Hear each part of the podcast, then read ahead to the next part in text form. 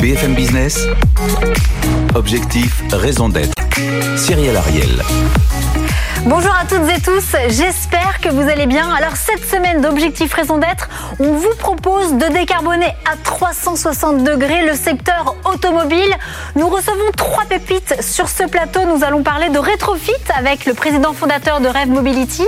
Nous allons optimiser les logiciels pour réduire la consommation énergétique avec la présidente et fondatrice de WeDolo. Et enfin, nous allons parler de recharge intelligente avec le fondateur de Covoltis.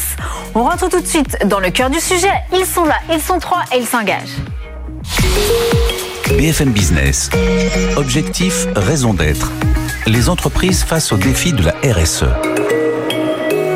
Et bien sûr, cette semaine, nous avons trois pépites, trois acteurs de la mobilité durable sur ce plateau.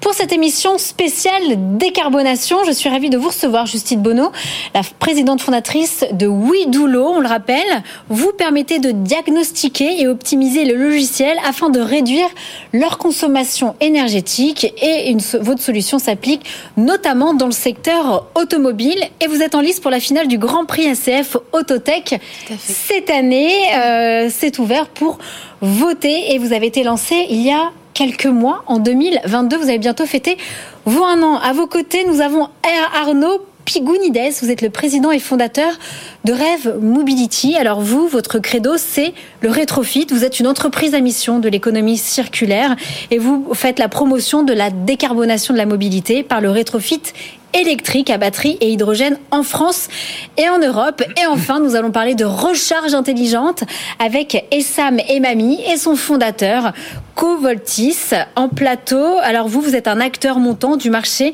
de l'immobilité. Vous êtes spécialisé dans la recharge intelligente pour véhicules électriques, utilisant notamment les technologies d'intelligence artificielle. Et vous êtes un ancien lauréat du Grand Prix ACF. Absolument. Alors tout de suite, voilà, Comment décarboner le secteur automobile C'est une grande question. Mais tout de suite, on va commencer par la raison d'être de vos startups. Alors, oui, Doulo, Justine Bono, c'est quoi la raison d'être quand vous êtes lancé il y a à peu près un an sur ce marché? En fait, on s'est rendu compte euh, il y a quelques années, pendant des travaux de recherche, qu'il y avait énormément de logiciels qui étaient embarqués dans des systèmes très variés, notamment dans les véhicules, et que ces logiciels, ils n'étaient pas toujours optimisés, notamment sur la partie consommation d'énergie, parce que c'est complexe en fait d'optimiser ces logiciels. Et donc, on avait une perte vraiment grande de consommation énergétique. Euh, on le logiciel de quel, dans quel secteur, par exemple? Eh ben, Dans l'automobile, ça peut être du logiciel qui fait du filtrage pour vous informer si votre pneu est sous-gonflé, par exemple. Euh, euh, ça peut être aussi dans les télécommunications, c'est très varié. Et euh, évidemment, ça peut plus continuer comme ça. Et donc, notre raison d'être, c'est de proposer aux développeurs des outils logiciels pour les aider à optimiser la consommation d'énergie des logiciels. De l'autre côté, nous, allons parler de Retrofit. Vous êtes une entreprise à mission. Alors, quelle est votre mission chez Rev Mobility, Arnaud Pigounides Alors, notre mission, c'est de, rendre les mobilités éternelles, de rendre des véhicules qui ont déjà été produits, ça peut être des bus, ça peut être des deux roues, ça peut être des voitures, et de leur donner une vie chez vous, c'est durable, responsable, vous, c'est éternel. Éternel, parce qu'un châssis peut durer très très longtemps. Vous, on rêve avec vous, c'est ça. Exactement. Vous avez fini? Ah ben non, non, non. je vais donner la, raison d'être à Essan. Essan, alors vous, chez Covoltis, alors, la recherche intelligente, un secteur assez concurrentiel. Hein oui, en fait, la recherche est très concurrentielle. La recherche intelligente, on n'est pas très nombreux. Ça veut dire quoi alors Recharger intelligemment son véhicule? beaucoup de gens, ça signifie juste charger pendant les heures creuses. Chez nous, ça signifie de répondre aux besoins du client tout en mettant le moins de pression possible sur le réseau. Donc globalement, ça signifie que s'il y a plusieurs véhicules qui veulent charger en même temps, on va donner une priorité plus forte aux véhicules pressés ou qui demandent plus d'énergie comparé à ceux qui veulent partir plus tard ou qui ont besoin de moins d'énergie. Alors en quoi vous vous différenciez sur ce marché? Parce que vous n'êtes pas le premier entrepreneur que justement j'interviewe sur ce segment de la recharge intelligente de véhicules électriques. Alors, ce qu'on a voulu faire dès le départ, c'est d'avoir une bande de recharge qui est gérée par un système intelligent. On parlait d'IA tout à l'heure. Le système d'IA, son travail consiste à finalement rassembler l'ensemble des besoins exprimés par les clients et de répartir la puissance disponible de la manière la plus intelligente possible. Alors, qu'est-ce que cela apporte comme résultat de, fait de distribuer la, puissance? C'est qu'on va toujours chercher la puissance quand elle est disponible, quand elle est quand l'électricité est le moins chère. Et quand l'électricité est le moins chère, c'est quand vous avez finalement le moins d'émissions de CO2 possible. Quand vous avez les prix sur le, vous savez, maintenant on connaît tous que. Il faut que le fournisseur d'énergie soit vert aussi. Alors, ça, c'est un élément important. Il faut que vous chargiez en verre. Donc ça, c'est essentiel. Mais pour que vous chargiez avec de l'énergie verte, c'est au moment de la journée ou de la nuit, quand le prix est le moins cher. Et notre système intègre automatiquement les prix d'achat pour finalement maximiser la puissance. Donc, automatiquement, on va chercher les tranches où vous avez de l'énergie verte. Alors, vous tombez bien cette semaine, même si c'est le cœur de notre émission. Le sixième rapport du GIEC vient de tomber. De tomber. Il est toujours aussi alarmant. On a de moins en moins de temps pour réduire et finalement atteindre ces 1,5 degré. Il nous reste moins en moins de temps. Pour vous, aujourd'hui, ça veut dire quoi être un constructeur à l'heure, effectivement, de ce sixième rapport du GIEC et de cette crise climatique, alors qu'on est de plus en plus nombreux? Ça veut dire quoi pour vous, Justine euh, Bonneau Ça veut dire euh, un, aller... un, constructeur responsable. Ça veut dire aller chercher euh, finalement les gains euh, partout où il peut y en avoir, se poser la question bah, finalement de d'optimiser de, chaque chaque élément en fait de son véhicule. Donc pas uniquement en termes de la de la partie mécanique, de la partie bah, des matériaux. En fait, c'est vraiment aller euh, chercher chaque élément euh, et euh, repenser les choses avec un petit peu de bon sens, avec de la frugalité, se poser la question de ce dont on a vraiment besoin euh, à bord d'un véhicule et pas euh, pas utiliser des processeurs très puissants parce qu'on les a à disposition, par exemple. Alors très bien, chez Widulo, on est là, on est de manière responsable et durable. Qui sont vos clients et comment justement vous travaillez avec les constructeurs en disant travaillez avec nous parce que vous allez faire tant d'économies Comment ça se passe En fait, euh, aujourd'hui, on a des outils logiciels à disposition donc pour euh, des constructeurs, euh, des constructeurs automobiles. Et l'objectif, c'est bah, de leur montrer concrètement les gains qu'ils pourraient obtenir en termes de consommation. Par exemple, 60% de réduction de la consommation qu'on a obtenu. Alors là, c'était un, robot qui fait des mesures sismiques sous-marins. et c'est des gains très concrets. Et c'est de leur montrer vraiment par le passage dans notre outil, bah, vous pourrez économiser temps sur la consommation d'énergie de vos applications euh, logicielles. Est-ce que vous travaillez déjà avec des constructeurs automobiles ou c'est en cours? On a une collaboration en cours sur laquelle on ne peut pas euh, communiquer encore. Et qu'est-ce que vous leur promettez? Quelle est votre promesse? C'est de dire demain, on utilise vos logiciels Widulo Tout à fait. Euh, l'objectif, c'est donc de faciliter cette optimisation pour qu'elle devienne systématique, euh, de montrer vraiment les gains potentiels qu'il y a à l'optimisation du logiciel, donc avec un gain concret sur la consommation, avec un lien avec bah, l'équivalent le, CO2 également qui est possible. Et bah, l'idée, c'est de pouvoir aller chercher finalement chaque euh, petite zone d'optimisation qui est pas négligeable. Et quelle est la plus grosse conso, consommation énergétique quand on aborde un véhicule? Alors là, euh, c'est très varié en fait parce qu'on a du logiciel vraiment partout. Demain, en 2025, c'est 600 millions de lignes de code dans une voiture. Euh, donc ça dépend vraiment en fait du type de véhicule et c'est vraiment très varié. Et chaque élément est essentiel. Et d'un point de vue du conducteur, ça change quoi? Ça change que euh, peut avoir des logiciels qui sont plus réactifs. Donc euh, améliorer la consommation, c'est également en général avoir un impact sur le temps d'exécution de l'application logicielle. Donc euh, en fait des logiciels qui sont plus réactifs à l'heure où le logiciel pilote le véhicule, c'est essentiel pour les pour les, les conducteurs également. Aujourd'hui, quel est le rôle alors et responsabilité justement vis-à-vis -vis des logiciels? Quand vous dites qu'une voiture, ce sera 600 millions de lignes de code en 2024 ça va avoir un rôle prépondérant Tout à fait. Et Comment vous avez eu l'idée? En 2022 euh, Alors c'était il y a quelques années en plus puisque c'était pendant ma thèse. Euh, on s'est rendu compte, euh, on venait vers nous, on avait un constructeur qui était venu vers nous à ce moment-là, qui avait un besoin d'optimisation parce que euh, il devait garder le même matériel au sein du, du, véhicule et donc rajouter un logiciel à bord. Et donc pour ça, bah, la technique c'était l'optimisation. Ils savaient pas comment faire, ils n'avaient pas d'outils et on s'est dit c'est pas possible. Enfin, on vient nous voir, nous jeunes chercheurs dans des laboratoires, il y a peut-être quelque chose à faire. Et euh, les technologies qu'on développait à ce moment-là, on aurait pu juste les publier. Et nous, notre objectif, c'était de pouvoir créer une entreprise pour pouvoir garder la main sur ce qui était fait avec ces technologies, bah, pour qu'en fait, on en fasse des bonnes choses et que ce soit pas utilisé juste pour rajouter des logiciels euh, encore plus à bord de ces véhicules. Maintenant, nous allons parler de rétrofit. On, on, le rappelle, ça permet de décarboner, notamment en convertissant euh, l'électrique ou à l'hydrogène nos véhicules thermiques existants. Vous, c'est ce que vous faites chez Rev Mobility avec des voitures utilitaires, des bus et des camions. Selon l'ADEME, justement, le rétrofit permettrait de réduire de 66% euh, les gaz à effet de serre et de moins 87% pour les bus et les camions. Alors, comment marche votre technologie? Arnaud euh, Pigounides Alors le rétrofit, ça consiste en fait à enlever un moteur thermique de n'importe quel véhicule et de le remplacer par un moteur électrique qui est quasiment inusable et qui a une réponse immédiate en termes de puissance et des batteries ou alors aussi à l'hydrogène pour pouvoir produire de, l'électricité directement dans le véhicule et éviter qu'il y ait trop de batteries. Donc c'est une manière d'être sobre en fonction de l'usage et en fonction de ce qu'on demande du véhicule.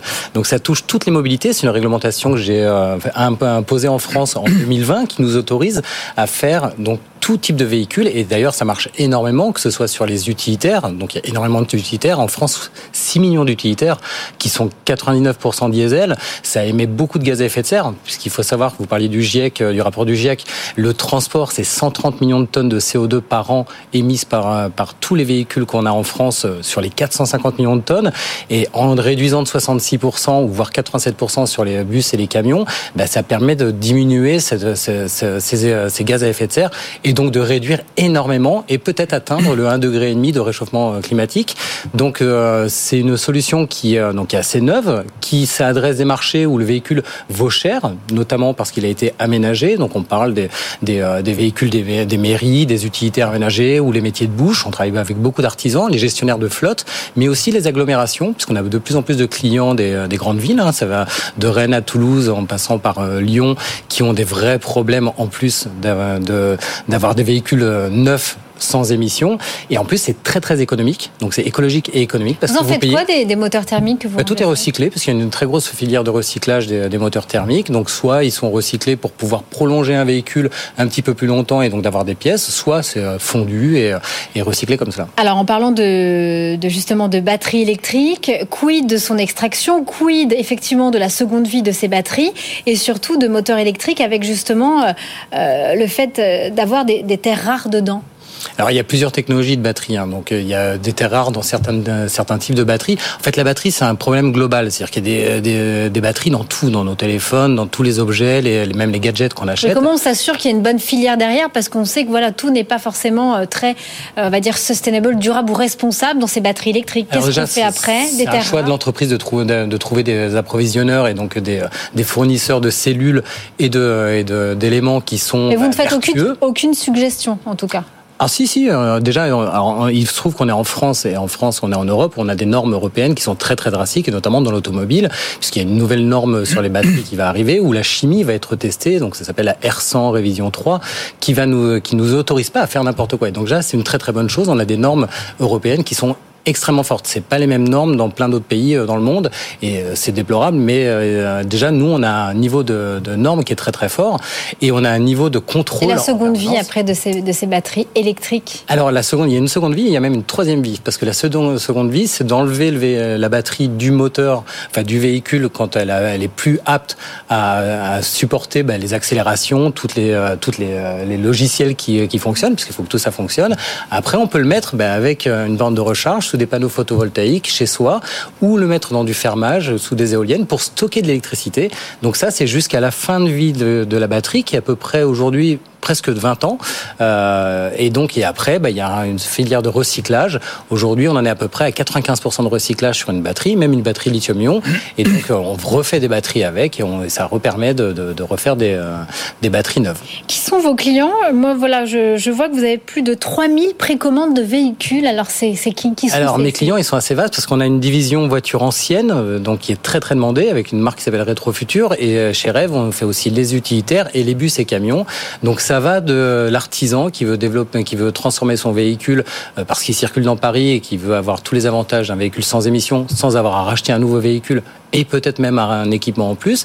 Donc il y a du particulier, de, de, du professionnel, des gestionnaires de flotte. De plus en plus de grands comptes euh, sont en train de faire de, des appels d'offres euh, et des, euh, et des, contrats pour rétrofiter. Quand une boîte a 10 000 utilitaires, il est très intéressant pour eux d'en rétrofiter une bonne partie parce que c'est immédiat.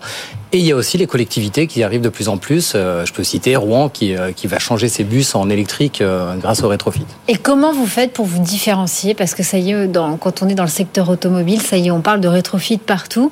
Il y a de plus en plus de start-up, d'entrepreneurs qui se lancent sur ce euh, créneau. Vous faites comment pour vous différencier? Alors déjà, j'ai eu la chance d'être le premier, donc donc j'essaye de oui, surfer sur le fait d'être le pionnier. Vous êtes challengé maintenant. Ah mais heureusement, d'ailleurs, euh, c'est bon d'avoir de la concurrence. Euh, d'ailleurs, il n'y en a pas assez, donc j'invite tous les étudiants ou toutes les personnes qui ont des projets incroyables à nous rejoindre. Comment on fait pour se différencier? En fait, moi, j'ai vraiment perçu le, le, le, fait d'être une marque, donc de donner beaucoup de valeur à la marque et de, de ce qu'on de ce qu'on est. Nos sites internet sont leaders parce que les gens viennent nous, nous voir comme un tiers de confiance pour avoir une information sur le rétrofit en amont. Et puis ensuite, bah, il se trouve que comme notre solution est parmi les meilleures, bah, certains nous commandent chez nous, comme ils commanderont chez d'autres clients, chez d'autres concurrents s'ils sont meilleurs. En tout cas, nous sur nos sites internet, ne serait-ce que depuis que j'ai créé le rétrofit, on a eu plus de 2 millions de pages vues, plus de 550 000 visites et donc, ça a généré plein de devis, plein d'essais, plein de, plein de, plein de demandes. Et, euh, c'est le succès qu'on vit aujourd'hui. Alors, qui dit voiture électrique dit forcément recharge. Donc, j'en viens à Essam Emami, le fondateur de Covoltis. Pour vous, ça veut dire quoi de manière, voilà, comment aujourd'hui vous vous différenciez et euh, comment vous faites des deals avec des fournisseurs d'électricité verte pour vraiment euh, être optimum partout? En fait, il y a deux étapes qu'on peut considérer dans la technologie que nous développons. La première étape, c'est celle que j'ai expliqué tout à l'heure, ça veut dire vous chargez votre véhicule, de préférence bien sûr avec de l'énergie verte, et vous optimisez ce site de recharge pour aller chercher l'énergie quand elle est le moins chère, donc elle est... Et vos clients, ils sont professionnels et particuliers Alors, tout type de clients. Ça peut être des, des, entreprises, ça peut être des hôtels où le client final, c'est finalement le voyageur qui s'arrête une ou deux nuits dans un hôtel. Mais surtout, chose importante, c'est que les véhicules emmagasinent de l'énergie, beaucoup d'énergie, et ces mêmes véhicules peuvent servir à, à dépasser finalement les limites qu'on a aujourd'hui dans les énergies renouvelables. Je ne sais pas si vous avez déjà entendu du fait que la partie énergie renouvelable dans le mix énergétique est limitée parce que vous avez une production qui est fluctuante. La production fluctuante peut être compensée si vous avez du stockage. Oui, à l'heure de stockage dans des conteneurs de batterie. Sauf que les conteneurs de batterie sont des choses spécifiques pour le stockage alors que les voitures existent, les batteries sont là et peuvent être utilisées à bon escient parce que finalement 90 à 95% du temps, les véhicules ne bougent pas. Donc si le véhicule est branché pendant, je dirais, de tous ces moments-là, le véhicule participe à l'équilibrage du réseau.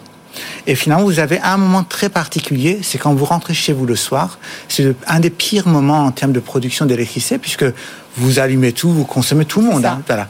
Et en même temps, c'est en même temps, c'est le moment où on est chez soi aussi. Tout à fait. Non, non, mais c'est normal. quelque part, on peut, on veut bien réduire toutes les consommations, mais il faut bien vivre un petit peu chez soi. Et donc, et travailler la journée, être en déplacement. Donc, imaginez le cas idéal où dans la journée, par exemple, vous avez chargé votre véhicule avec des panneaux solaires, ou le soir très très tard, vous avez chargé parce que vous avez de l'énergie hydraulique ou éventuellement bah, des énergies à basse production. Et vous arrivez chez vous, vous avez pendant ces heures de pointe une production de CO2 à cause des centrales thermiques type gaz que certains pays mettent en avant pour remplacer d'autres sources de production. Eh ces centrales thermiques sont des moyens qu'on appelle des moyens de pointe. Eh bien, si pendant ces quelques heures que vous êtes chez vous, c'est votre véhicule qui fournit l'électricité à la maison, c'est à ce moment-là que vous réduisez la production de CO2.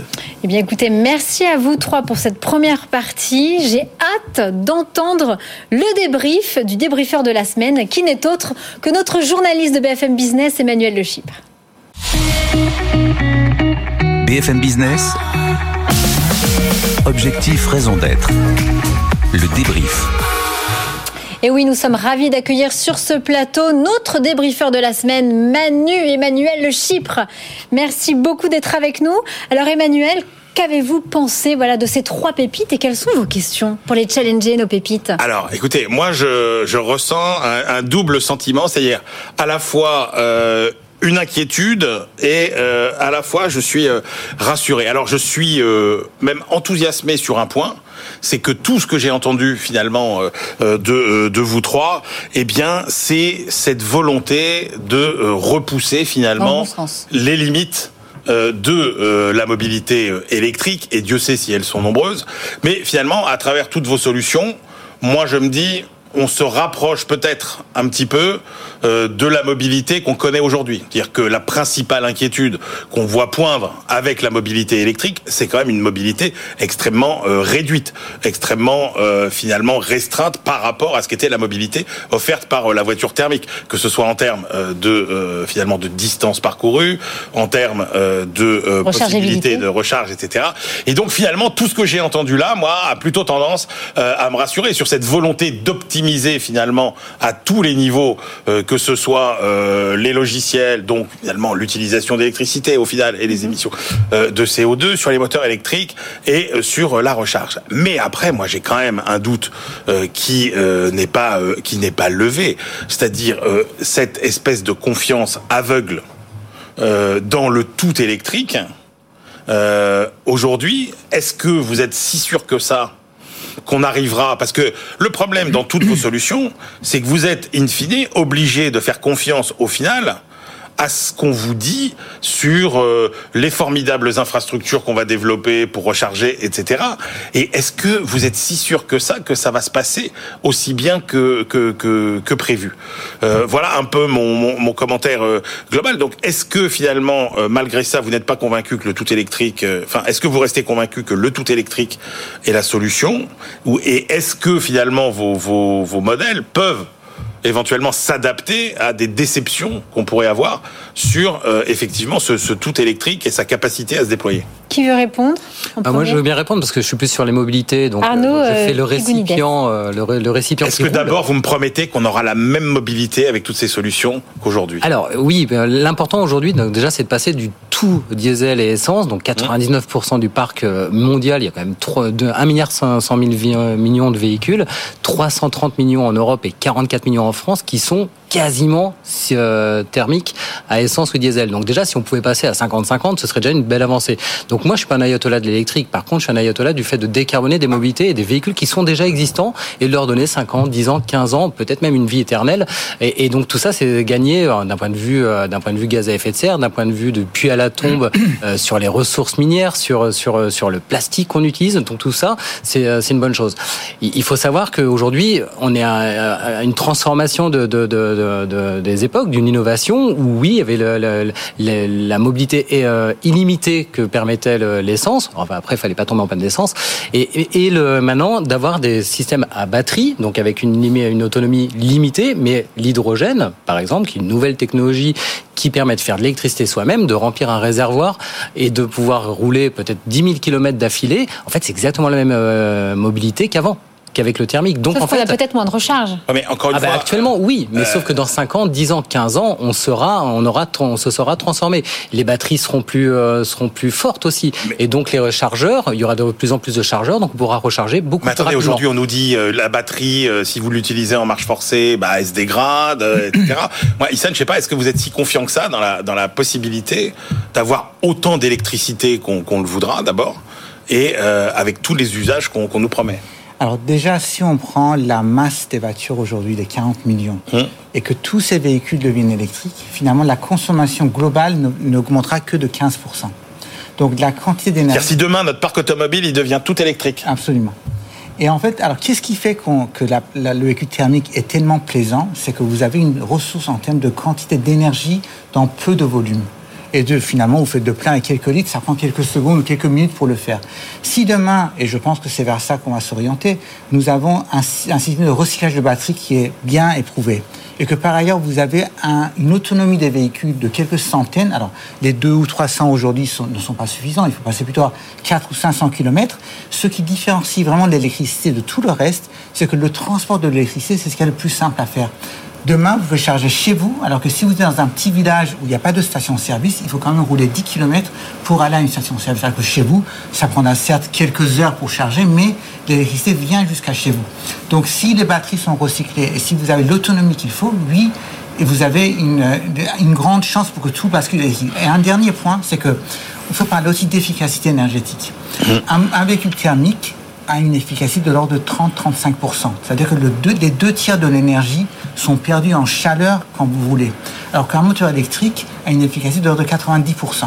Alors certes, tout dépend de comment vous produisez l'électricité. Si c'est des moyens thermiques en amont qui ont permis de produire, vous avez déjà perdu de la chaleur avant que l'électricité soit transportée. Mais si vous avez de l'électricité propre en amont, vous perdez très très peu, ce qui d'ailleurs pas le cas de l'hydrogène, où également vous perdez 70% de l'énergie dans tout le cycle de transformation électricité vers hydrogène, hydrogène vers électricité, etc. etc. On voit bien que le débat électricité-hydrogène dans la voiture, il est secondaire par rapport à la tout, ça, tout le monde a besoin d'électricité pour produire oui. euh, pour produire les deux. Oui, mais alors quand vous êtes, enfin c'est toujours la fameuse question quand vous êtes dans des immeubles, dans des habitations collectives, etc. Est-ce que vous, vous croyez vraiment qu'on arrivera à avoir suffisamment de bornes euh, pour, pour, tout le monde On fait tout pour, c'est-à-dire qu'aujourd'hui, il y a des règles qui existent en termes d'accès aux bornes, il y a même des financements. Combien ça coûte une borne chez vous? Alors, une borne, l'achat de la borne, c'est dans les 1000 euros, on va dire grosso modo. Et ensuite, si vous êtes en maison, le coût d'installation, c'est dans les 500 euros.